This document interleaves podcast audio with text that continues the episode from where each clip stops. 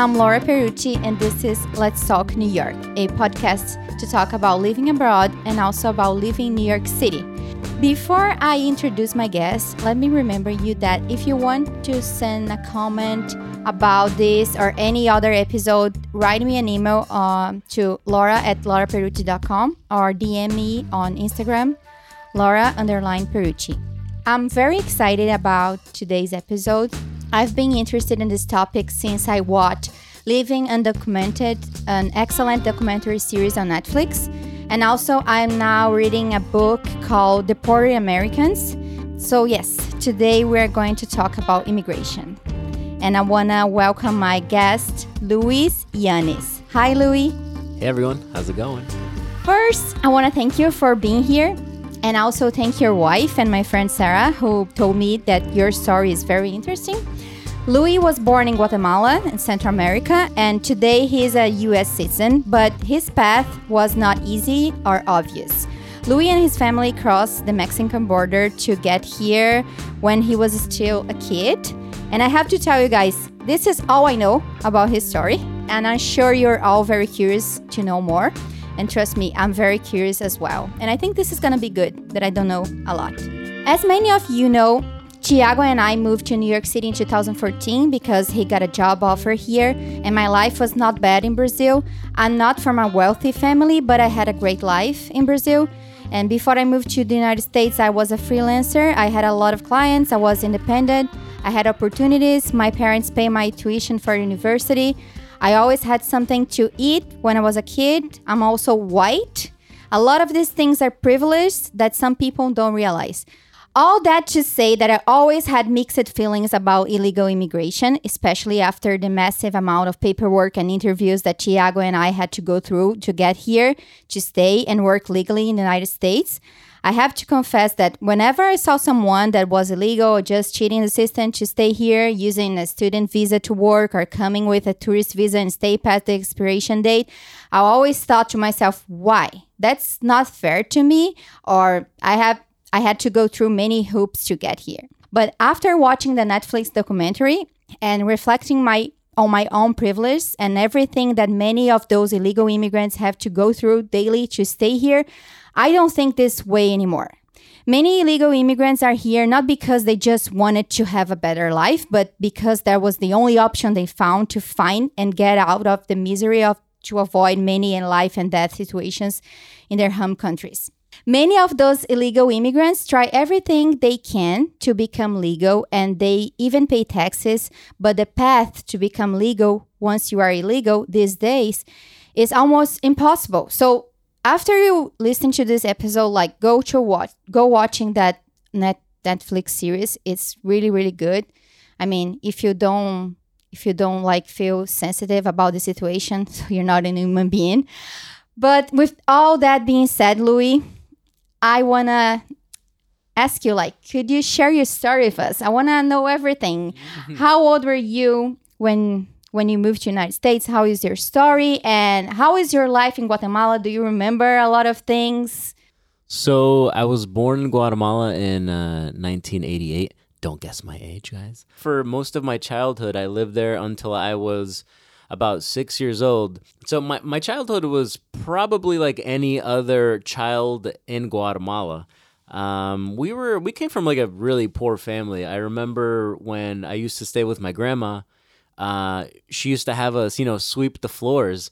But the funny thing is, like, it, it it's weird because you would sweep the floors, but it would be of dirt because the floors were dirt. You know, so we would What- clean the the top part of the. so the it loose was dirt. like just like there was no like floor on the No. place that you live No, i no. I, I know i can Yeah. imagine So she had that kind of floor, and she used to live. i- It looks like um almost like a like a barn, four walls, a roof, and your door when you locked it, it didn't have a lock or anything. You had to lock it with like a piece of wood against it. wow You know, it was really cool. Um, really so- cool? I mean, it was very simple. So uh, yeah, so for most of my childhood, I, I remember spending time between my uncle and my aunt's house, and then my grandma's house on my mom's side. is is guatemala um like a dangerous country? How is the violence there? It's dangerous depending on where you go. For the most part, in the little village that I lived, there was like not a lot of violence, not a lot of uh, criminal activity. You know, everybody lived pretty simply. Um, yeah, I'm sure there was like some things going on, but like in any other small town or even big city, you're gonna encounter some danger somewhere. Uh, you just have to kind of you know be careful. But yeah, crime I don't think was a huge huge thing. Um, where crime happens the most, I think, is in the capital, just because it's so many people. South America, it's like Yeah, that. yeah. I mean, some countries are worse than others, but we all face those Yeah. kind of problems, right? Yeah, for sure. So, um, yeah, I, I split my time between my aunt's house and my grandma's house when I was uh, about six years old. I remember things, you know, happy things happening when I was with my family, like my parents, because my parents were there for most of my initial years, uh, except for when my dad left to the United States. Now, he was the first one to go illegally, um, but he became a permanent resident literally like a year or two after. Yeah, so Oh. it was very easy. He told me he was like it was so easy in those times because all you had to do was you know have like a valid ID or and just apply, and as long as you weren't like a criminal, then you know. And a lot of people they they go from their native country to the U.S. because there's more opportunities there, and with opportunities you have jobs, and with the jobs you have money, and then with that money you can you know help support your family back in your country. Do you remember when he left? Yeah, yeah. I remember he left, and I also remember that when he would come back, he would bring us toys. Uh, he would bring us. Um, sometimes he would be in the capital, so he'd bring me like a cheeseburger or like a hamburger. And uh, I remember he told me like a really funny story once that he brought me a burger. I started eating it. I was like, "Yum, this is so good." And later on in the day, he he found the burger like in the backyard, like thrown in the in the garbage. So I guess I didn't like burgers back then, but that has changed a lot. So um so yeah, my dad left first, then my mom left when I was about 5 years old and she was out for about almost a year until my mom basically forced my dad to come get us. So in 1994 when I was six years old, that's when we um, started that process of crossing the border into into the U.S. You said that your dad was a permanent resident, like one or two years Right. after he Yeah. moved to United States. So at this time, he was not yet. No, Or- th- yeah, when so he, why? yeah. Why you have to cross the border? Why? because I don't think that at that time he was thinking like he was looking for an immediate solution. Mm-hmm. He wasn't looking for to wait two, three, four years or whatever until we can go, you know, over there with him. Okay. Um, I think what he wanted, and because my mom was like, she obviously desperately missed her kids, and we were her only kids at the time.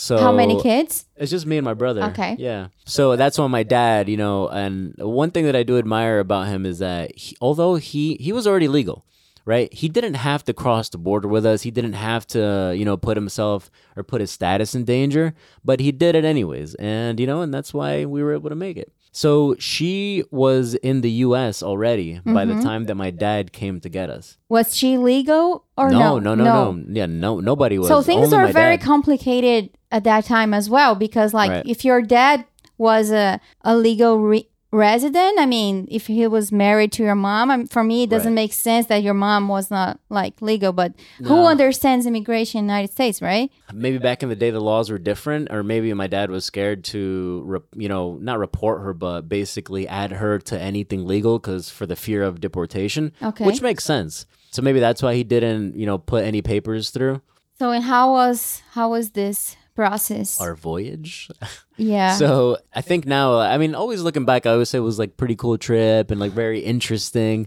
But so the whole thing started um in some part there's okay so there's a part in uh, the border of mexico and guatemala um where that's ba- that's where you start your journey. We literally did it mostly by foot and some of it by car but this whole time it was like we were like smuggled you know? We weren't like in the passenger seat we weren't in the front seat nothing. No we were like in like like hidden in cars and in like in pickup trucks and then in like bushes you just know? riding with strangers? We started first with uh, it was a group of 12 people in total including my dad but my dad only went through the half point of uh, of us crossing the border so i'll tell you the reason once i get there right so Okay. we started first in the border of guatemala and mexico And uh, I remember there was a lot of walking, and my dad would carry me because I was a kid, and you know I would sleep most of the time.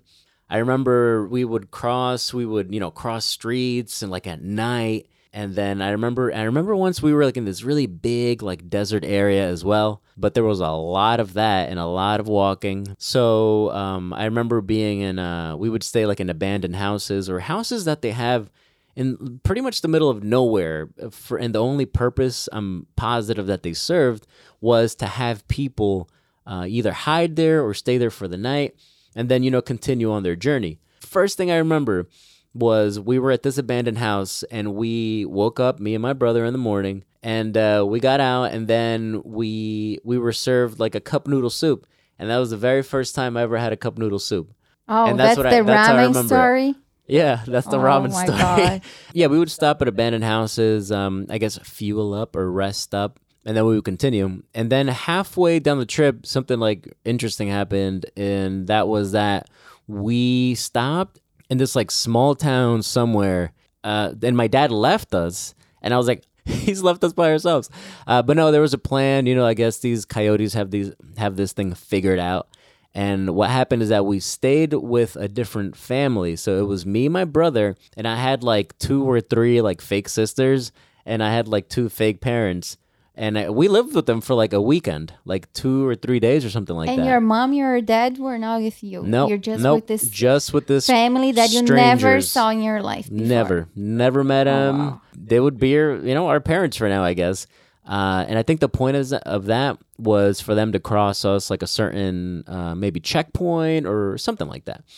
Because I, I remember the main border crossing, but this at this point was just like maybe crossing a checkpoint or somewhere where we needed like you know family quote unquote family with us we both played the part pretty well because uh, we made it across that checkpoint. Uh, yeah, and then after that, I remember we had to cross even more streets and like more hide in bushes, and then we also had to cross like a really big river. Not like with a boat or a canoe or like a stand-up paddleboard. It, it was this like raft was made out of like sticks and like tires or something, and it would just like hold like maybe five or six people at a time. So I remember that's how we crossed one of the places that we were going to. But yeah, that's uh we crossed that area and um yeah, I think I think then that's when we were like really the closest to uh, where we were going to be when we crossed the border. So when then when we crossed the border, we were put in um it was in a car, but it was only me and my brother, the driver, and then some stranger guy that I've, I have no idea who that was. Maybe I'm not sure if my dad was with us at this point either. I remember they kind of they didn't roll us up in like carpets or whatever, but you know, the, in the passenger seat and in the driver's seat and the back area, they have like a little part where the the, the back seat people they put their feet. You know, there's normally like a carpet there, but what he what they did is that it was a little more like hollow, I think. So me and my brother just laid there. We were pretty small, I guess. They just put the carpet over us, so it looked like there was like nobody there. And Oh, uh, and that's and that's how we crossed the border. I think somebody must have picked us up somewhere in Tijuana or something. But Um, but Tijuana is the the Mexico side, Right, right? correct. Yeah. Yeah, So some- that- they- somebody picked us up on the other side, maybe like closer to San Diego Yes, or something. yes. So do you remember Yeah. how many days? I mean, of course you don't. You I don't think- remember, but you know how many days it took you, like from the day that your dad like came and until I think so. I think I want to say two weeks. Pretty much spent almost two weeks like without a shower. really. yeah, because I remember when we got to my aunt's house, uh, somewhere in L.A. for anonymity. we got to her house and we she was like, "Oh my god, you guys smell so bad." I can't imagine. so yeah, we were like dirty and you know like I was actually like skinny too. Uh, I remember you know we took a shower and we were just like hanging out there for maybe a few days, and then we just took an airplane like a regular. All you need is I don't even think you needed ID in those days. You just got on an airplane and that was it.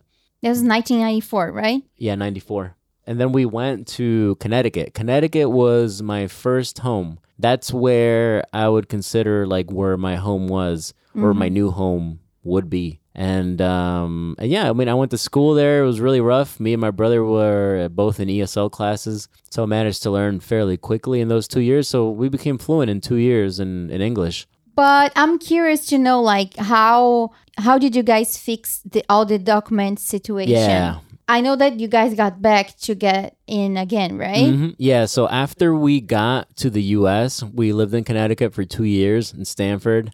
What's up, Stamford? Shout out to Stamford. if anybody's listening from there. Um, but yeah, we lived in Stamford for about two years, and um, and then we left uh, Connecticut to go back to Guatemala in 1996. And my dad was like, "All right, we're just gonna go for like the summer, you know, two months, fix our papers, and then we're gonna be right back." It took us two years. I mean, and this is when this was easy, and that's when um, you know my dad even started his own business. He owned like a city bus or you know like uh, transportation, public transportation buses. Yeah, two years of that. We, me and my brother continued to go to school, and then finally, right, we made it to when it was time for us to move back to the U.S. because we finally were approved for our green card, and I believe it was June or July of 1998 they approved us, and literally within like a few weeks we came right back to the U.S. and uh, yeah, we lived in um, you know on the on the what was it west side of Stamford, and yeah, it was it's like really poor area too at the time. It was like it was like where the projects used to be. Now they no longer exist. There's like some other nice apartments there, but yeah, we lived there, and I remember, man, when we went back, we had literally only we had like uh like maybe like two or three suitcases for me, my brother, my little sister. Who I now have a little sister. But she was born in Guatemala. No, she was born in the U.S. Oh. Yeah, she was born in the U.S. So like in she had to- to- or something to- like that. to go she was the only citizen. Oh. Uh, and I remember when we went from Guatemala to the U.S. again in 1998. We had only like three suitcases or something like that. We literally only brought clothes, just the clothes that we were wearing, and the clothes, the rest of the clothes in the bag. And we we had nothing, nothing, nothing. We didn't even have like I think we had a fork. Maybe we had a fork and a spoon. But that was it. We didn't have like no TV, no chairs, no nothing. I don't even think we could afford them because for like a few months, me and my, me and my brother would sleep on the ground with just like blankets. That year, it was like 98 or 99. We uh we wrote a letter to Santa Claus and and Santa Claus delivered us a, a bunk bed. So that was pretty cool. Thanks Santa. Shout out to Santa also. Do you remember it, it was weird for you to get back? I mean to mean, the US? No, to Guatemala. Not really, you know, because it, it it wasn't really that foreign to me because most of my childhood was in mm-hmm. Guatemala. So just living outside of it for two years and then coming back was like, oh, okay, now we're back to you know our normal rhythm. You noticed that you noticed something different like your life was better when you moved the first time to United States after you crossed the border like do you remember the difference? Somewhat because now instead of like living, you know, where there's pigs on the there's pigs walking around and that we only have dirt floors and there's not even like paved roads at that time. Uh, so you know, instead of like having that, now you're like in a big city with like a bunch of cars and a bunch of sidewalks and big buildings. I think that's probably one of the biggest differences. Going back there when your dad decided to move to the United States, you're still a kid, right? You're like six years Yeah, old. You, he probably didn't tell you like, oh, I'm I'm moving to the United States because of this or that. No, he didn't tell you.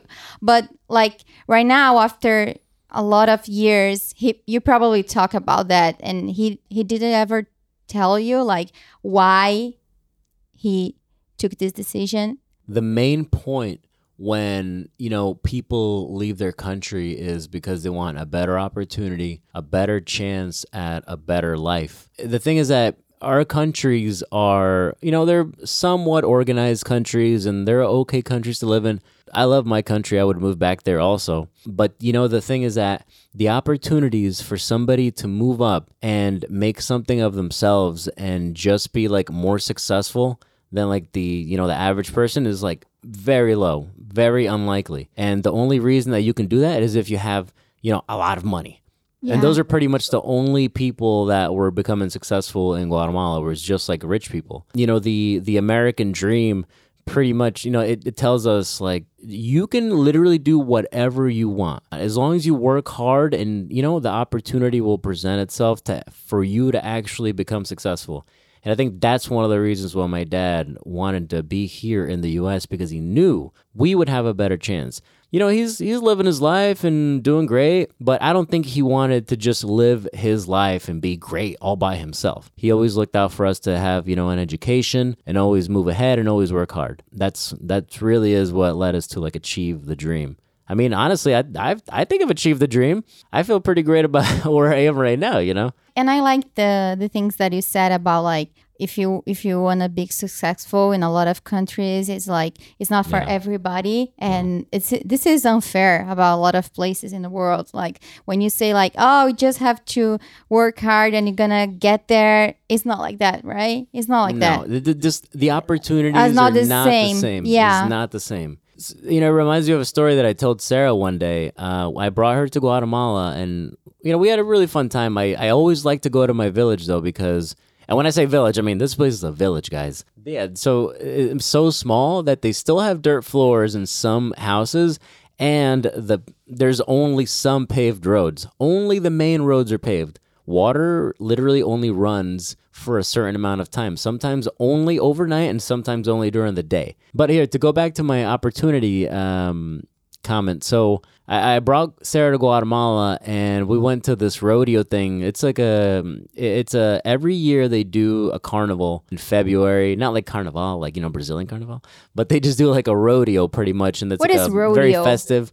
It's like when you get oh, on a ro- cow, ro- not a cow. rodeo yeah. okay Yeah, yeah, i know i know i know i got it there's like you know there's kids selling candy there's also you know other people like selling other stuff like little trinkets or toys or gums or whatever yeah and you know i remember and this stuck with me and i know it stuck with her too and i said you know what the difference is between this little boy and another little boy in the us the only difference is that one has opportunity and the other one doesn't yeah that's so intense yeah is that that that's true yeah for for the record, I mean, you're saying so many meaningful thing, meaningful things. Meaningful. Meaningful. Yeah. Yeah. that's amazing. I hope that a lot of people heard that and say like, Uh, good. stop saying that meritocracy. You know. Yeah. Today you speak like your English is like fluent. I mean, you're American. You're American citizen today, right? Thanks, but yes I want to know like because because you're Latin as well, and I want to know if you ever like face like prejudice prejudice yeah being latin here i know that east is yeah being a latino yeah. I want to know your experience like you are living here for a long time and you experienced something like being in school and college and everything and these are the the phases of your lives that we face bullying and everything. So did you ever face something like that? And how did you deal with that? Yeah, I mean, there was one time, I'm not sure what it had to do really with my race, but I mean, I we definitely faced like some obstacles of being like accepted in the community. I remember the this was even after we were like legal. You know, and it was in like 98 or yeah because it's not a stamp like on your face like legal Yeah. illegal right i have no, a nobody knows. Yeah, I mean, nobody at the time I knows. spoke like, Yeah. perfect English too. But I remember me and my brother, we went out to go get like it was like uh, uh spaghettios or sp- something, some canned food with like you know sauce and whatever. So we went outside. Uh, this is like at the time when we lived like in a dangerous area, and I remember we went outside like some kids in front of us like as like a two guys. I think they were like a grade above us. At this time, I was in fifth grade. My brother was in sixth, and these guys were like in seventh grade or something like that. So we're like maybe like a little bigger than us. So you're like 14, 13 years old? Something like that, I think. Yeah. So I remember we went out. Uh, they asked us a question, something about Pokemon cards or something. Um, and then they were, and then uh, we were like, oh yeah, we have some and whatever. Then we went to the store, and dude, after like two seconds after, for some reason, they just like start beating us up. What is going on here? So yeah, so they beat me and my brother up, and we like really didn't do anything. We were just like, all right, let's go to the store. And we went to the store after we got beat up, and you know we came back and went inside of our apartment.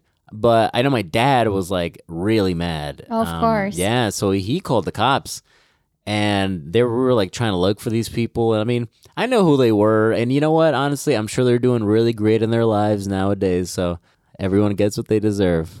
I myself, I think I've been I've been like really lucky also.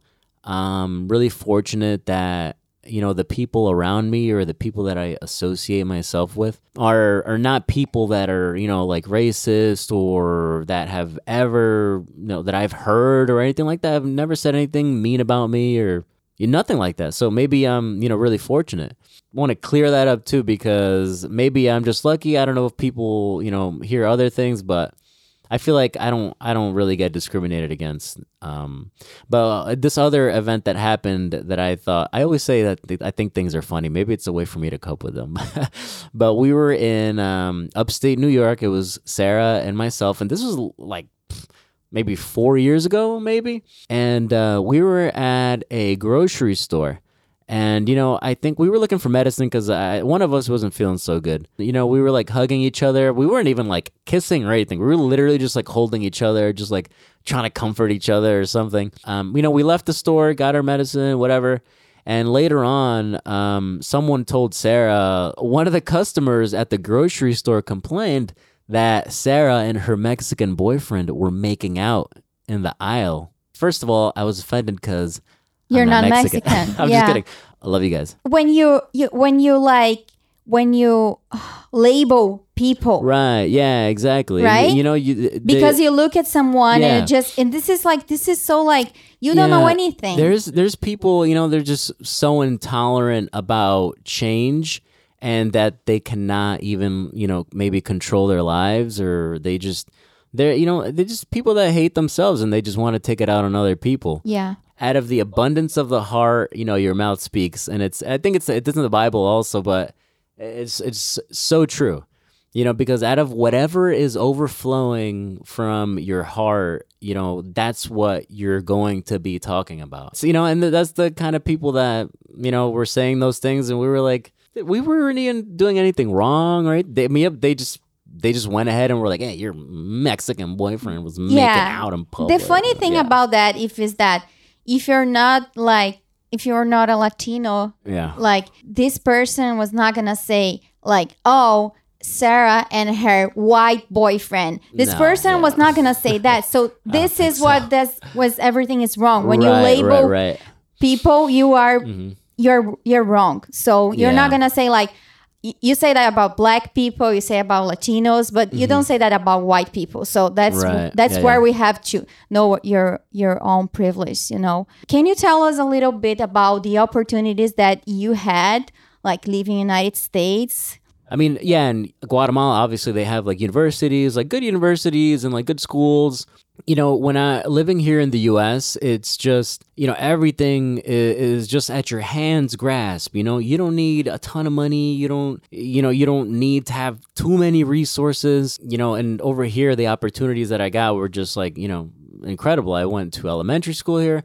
I went to high school. Then uh, after high school, I literally only applied to one college, and that was Pace University. Shout out to Pace University, Pleasantville campus. I feel like an ad. but you know, I love I love my university too. Um, they were really great and provided me with all the opportunities. I mean, it's their motto, opportunitas. I was able to get my um, uh, my bachelor's degree in marketing, and I minored. I did a, like a minor in French, and then also right after that, they provided me with another opportunity to work there full time. So I worked um, in the IT department there full time for about less than two years, and then while I was doing working there full time, they also paid for my master's. So I was able to get my master's for free. I only had to pay the taxes on it. But, you know, but I got my master's in information systems, and um, yeah, and then you know I left to work for the company that I'm currently working at, which is an incredible oh, company. And I didn't know that. yeah, and, and uh, financial technology, which in my opinion is probably like the convergence of like the two of the best things, you know, technology and finance. So, and you were the first one in your family Yeah, to yep. get a master's degree. Yeah, yeah. I was the first one in my family. You know, everyone everyone works in different levels, which is okay. Um, I just happen to be the winner. Congrats. Your family is still living in Connecticut, right? Your parents Yep. are still living there, and you have four siblings, Yep. right? Yep, So, how is your family doing these days? Yeah, so there's there's five of us in total. Um, my older brother, uh, me, and I have two younger sisters, and then I have one little brother. I mean, and again, this this whole thing just comes back to like a whole opportunity thing. You know, just taking advantage of the opportunities that you have, and really being able to accomplish like everything that you can to the full potential that you can. I have my uh, my masters. Osman also has his masters.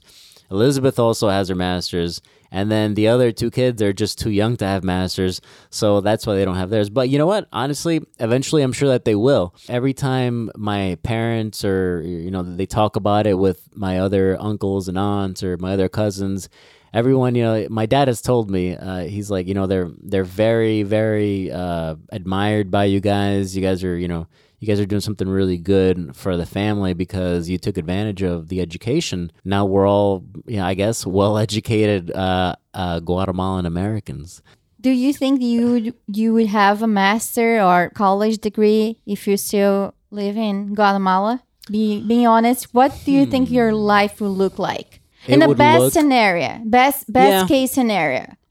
I think best case scenario in Guatemala would be that I would still go to college, and then yeah, maybe I would have a good job, probably live okay. That's like best case scenario, and it would be just like okay, you know, on a on a realistic level, you know, without the resources that we would have had, I don't think I would be anywhere. Honestly, I'd probably, you know, just be living at home doing odd jobs. Wouldn't have my own place. I don't think so. I don't know. Uh, I think the most optimistic view would be um, of us being here in the U.S. and being able to just take, you know, every opportunity we had to to grow and and to you know be resourceful and, and succeed. I don't know if you had a chance to watch that series that I mentioned in the beginning. There are a lot of stories on that Netflix documentary um, stories that look like yours, but like your story has a happy end. I mean, it's awful that you have to go through like crossing the border. I don't think this is something that a human being should face it. Uh, but I'm glad that you're here right now. But those stories are like are really sad. I mean, those people came here for the same reasons that your dad came, um, and they are facing deportation. These people are living here for more years than living in their home countries. So the, there are some people that move here like one year old. They they are Americans. They're not like Mexicans or Colombians or Argentinians or Brazilians. What do you have to say about all these things involving involving immigration, United States? What's what do you say about that? And what do you just say for someone in that position? I think that there's a there's definitely is a right way to do it um, without being a burden to you know uh, a country. Um, I, I I mean there's so many so so many things that have to change uh, legally. Um, you know I'm not a politician. I don't know what that process would entail, um, but I do know that some sort of change has to happen in the country where it facilitates um, you know, immigration so that everyone, so that there's a balance. Uh, because of an imbalance in someone's country, that's what causes people to become, you know, desperate and you know, so desperate that they they're willing to, you know, somebody's willing to, uh, you know, sacrifice their life for for their family just across the border.